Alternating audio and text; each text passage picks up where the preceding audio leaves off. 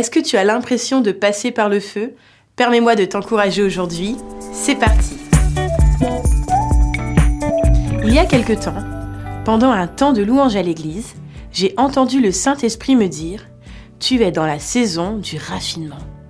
Mais à ce moment-là, je ne saute pas de joie et je vais te partager pourquoi. Pour être sincère, alors que l'année se termine, je regarde en arrière et ces douze derniers mois ont été rudes. Trop de larmes et trop de pourquoi et d'incompréhension. Je suis tombée enceinte et on m'a annoncé non pas un, mais deux bébés. Je suis un peu secouée sur le moment, mais je me dis, avec le Seigneur, je vais y arriver. Quelques semaines après, au cours d'une visite de routine, on m'apprend que le cœur de l'un des bébés s'est arrêté. Les mois qui ont suivi, je porte ce bébé qui ne grandit plus, mais aussi cet autre bébé encore en vie. Ça a été difficile de garder le cap, de faire confiance à Dieu, de ne pas sombrer.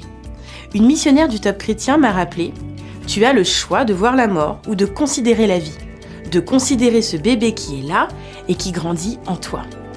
Alors chaque jour, jusqu'à la naissance de cet enfant, j'ai fait le choix de penser à la vie, de proclamer la vie. Et même si j'ai une certaine capacité d'adaptation et une grande confiance en Dieu, j'avoue que j'ai été étirée jusqu'à presque cassée. Sans la grâce de Dieu et le soutien de ceux qui m'entourent, j'aurais sombré. Mais plus que jamais, j'ai compris que Dieu peut utiliser tout ce que je traverse pour mon bien, qu'il peut se servir de toute situation pour me raffiner, m'affiner, me rendre plus comme Jésus, me rapprocher de son cœur.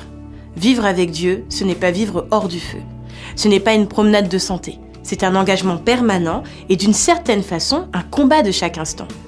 Pour ma part, j'ai dû combattre ces pensées. Je ne vais pas y arriver. Cette épreuve-là va m'engloutir. C'est la fin de mon ministère. Mon cœur est tellement usé que je n'arriverai pas à aimer ce bébé qui va arriver. Etc. etc.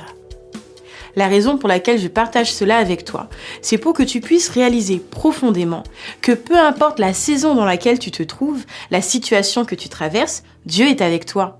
Dieu est avec toi dans ce combat. Dieu est avec toi dans cette épreuve. Dieu te tient la main et il te tient dans sa main. Même quand toutes les personnes autour de toi te tournent le dos, même quand ton compte en banque est en berne, même quand ta famille te rejette, même quand tu es tellement dégoûté de toi-même que tu voudrais mettre fin à ta vie, Dieu est là et il t'aime. Voici ce qu'il dit. Quand tu traverseras l'eau profonde, je serai avec toi.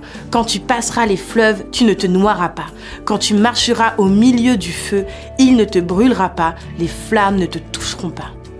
Oui, les flammes de l'épreuve ne te brûleront pas. Tu en sens la chaleur, mais Dieu te garde, Dieu te protège. Il est présent, crois-moi. Quand l'ennemi attaque, choisis de croire. Quand tu as peur, choisis de croire. Tu n'es pas seul, tu n'es jamais seul. Que Dieu te bénisse, qu'il te fortifie, qu'il te donne sa joie et sa paix. Pour plus de boosts encourageants, abonne-toi à la chaîne.